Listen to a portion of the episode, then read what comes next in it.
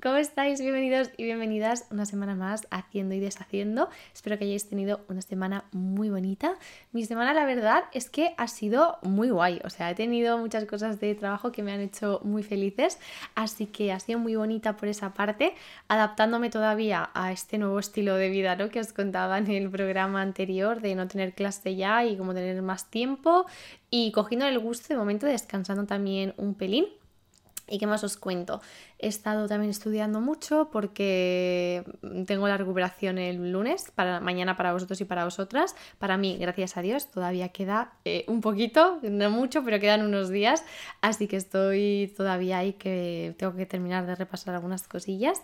Y no sé qué más os puedo contar, que la verdad es una semana bastante tranquilita. Mm, sí, ha sido una semana muy chula, muy tranquila, así que todo bien por aquí.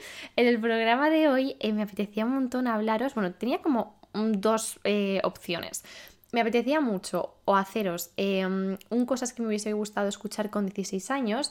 Esto es como un vídeo en YouTube que hice hace creo que dos años más o menos y no sé si es una especie de trend, creo que no, pero bueno, es como un estilo de vídeos ¿no? que hacían un montón de youtubers americanas que yo consumía y me apetecía un montón hacer como esto porque me parece muy interesante el ir haciendo esto cada, yo que sé, cada año, cada dos años y ver un poco ¿no? lo que has aprendido de un año a otro y si cambia la perspectiva de qué consejos le darías a tu yo de 16 años, eh, pues yo que sé, con 20 y con 22, ¿no? No sé si me explico.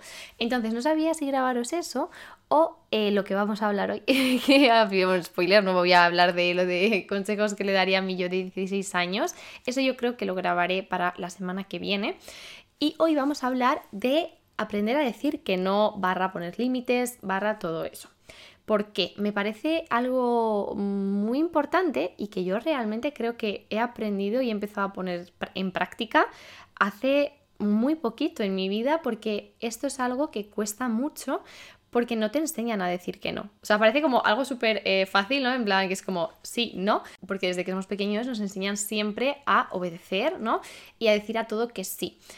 Y es muy importante también decir que no y que ese no no genere como una situación eh, como violenta o como incómoda, porque yo sentía, y creo que siento todavía muchas veces, que el decir que no a algo inconscientemente crea y genera como una situación, pues eso, muy incómoda, como un poco violenta quizás, cuando no tendría por qué ser así. En parte esto es porque desde que somos pequeños no nos enseñan a decir que no, o sea, nos enseñan siempre a obedecer, ¿no? Como hacer sentir cómodo a la otra persona, eh, a ser como personas ¿no? que están eh, dispuestas a ayudar todo el rato, a tal, no sé qué, que eso está bien, pero siempre y cuando eh, seas fiel y como que no traspases tus límites. Entonces siento que muchas veces el decir que no genera una situación de incomodidad, como una situación violenta y no tendría por qué ser así, pero yo sigo sintiéndole, o sea, yo ahora mismo sí que soy capaz de decir que no, he aprendido a decir que no en muchas ocasiones, pero sigo sintiendo y me y me sigue dando como esa cosilla, ese vértigo, el decir que no, porque yo sé que eso genera una situación incómoda y una situación violenta para la otra persona, porque se asocia el decir que no a como desinterés o a desagradecimiento. No sé, es como algo raro que no sé cómo explicar, pero al final, em, cuando somos pequeños, mm, el no nunca es una opción, ¿sabes? Siempre es el sí, tienes que obedecer constantemente, si te piden algo, tienes que hacerlo.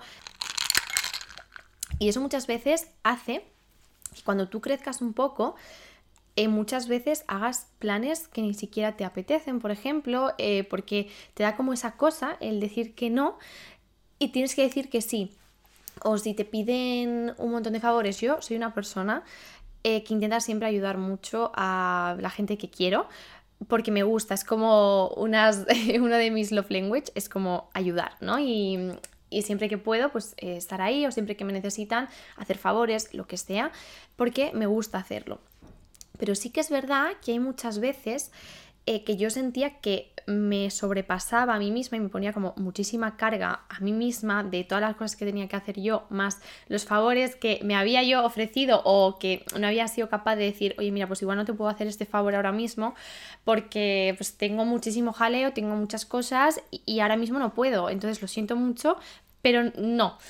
Entonces, por esa cosa, ¿no? Decir que, de no saber, decir que no y, y, pensar que la otra persona o se va a sentir mal o le voy a hacer daño o lo que sea, siempre decía que sí a todos los favores que me pedían o a todas las cosas y al final acababa yo súper, súper mega estresada, con un montonazo de cosas que hacer y muchas veces dejando más de lado las, mis responsabilidades o las cosas que me apetecía hacer a mí, porque había dicho que sí a favores o a compromisos de la gente que quiero es que yo confundía mucho el sentir que si yo quiero a una persona y si yo que se le considero un amigo, una amiga, al final, jo, pues tengo que estar ahí, pero hombre, tengo que estar ahí hasta cierto punto, no pasa nada si de vez en cuando no puedo hacer X cosa. Y cuando empecé como a respetar un poco eh, mis, mis límites, ¿no?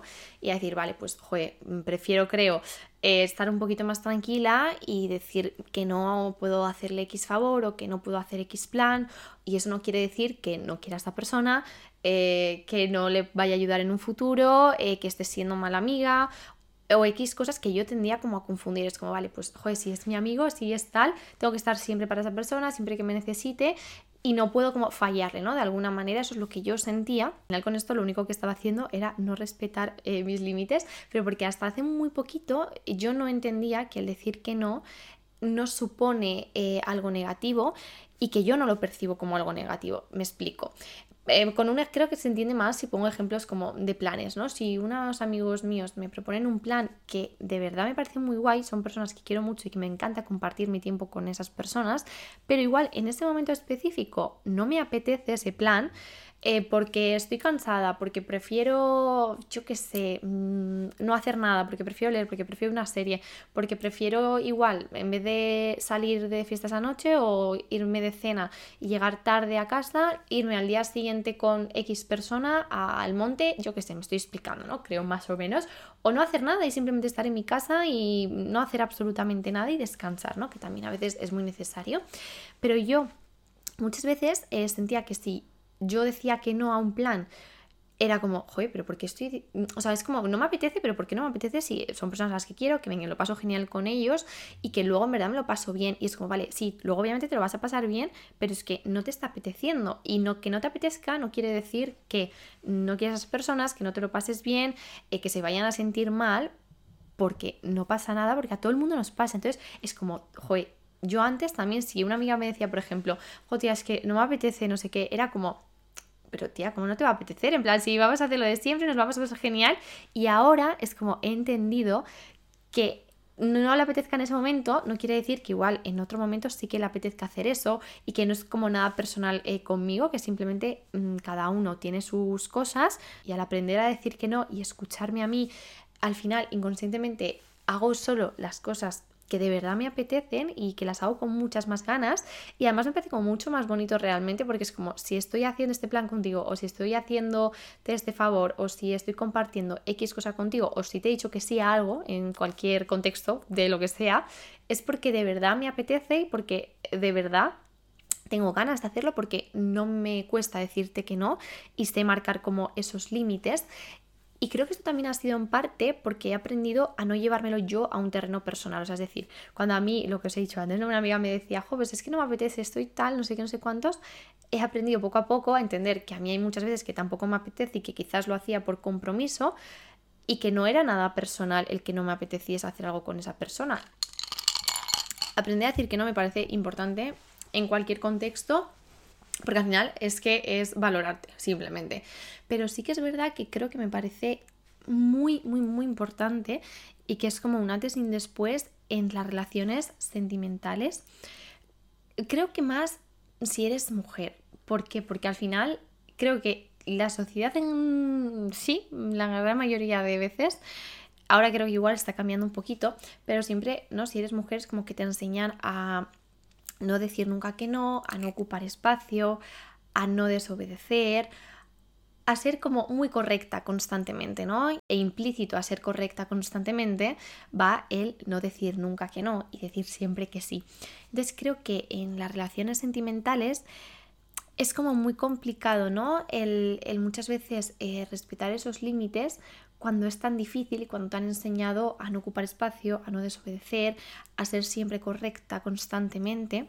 Y es muy importante, ya os he dicho, para mí en cualquier tipo de contexto, pero sobre todo en esto me parece primordial para poder establecer como unas relaciones bonitas, unas relaciones sanas y que se respete como eh, todos los límites de todas las personas eh, para crear eso como un vínculo bonito, ¿sabes? Y como sano.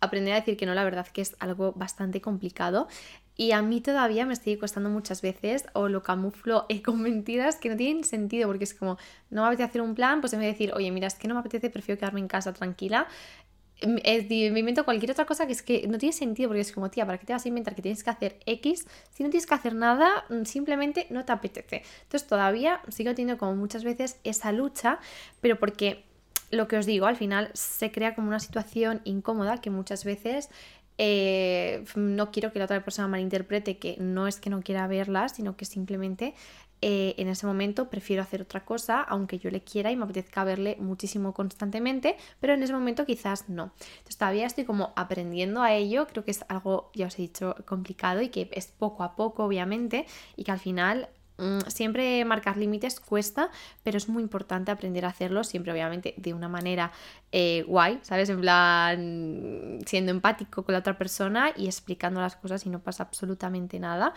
no es algo fácil y que no hay eh, una ciencia exacta, ¿no? De decir, mira, pues si haces esto, ya está. Es simplemente como ir poco a poco aprendiendo y entendiendo y escucharte. Yo creo que lo más importante es escucharte y simplemente decir, vale, eh, voy a hacer esto por compromiso o porque de verdad me está apeteciendo. Entonces, si tú sientes que lo vas a hacer por compromiso, pues aprendes a decir que no poco a poco, que ya os digo, a mí todavía me cuesta muchas veces. ¿eh? Y muchas veces, si no me apetece hacer algo, igual pongo una excusa, ¿sabes? En vez de decir, no, es que no me apetece, porque siento que la otra persona quizás lo malinterpreta.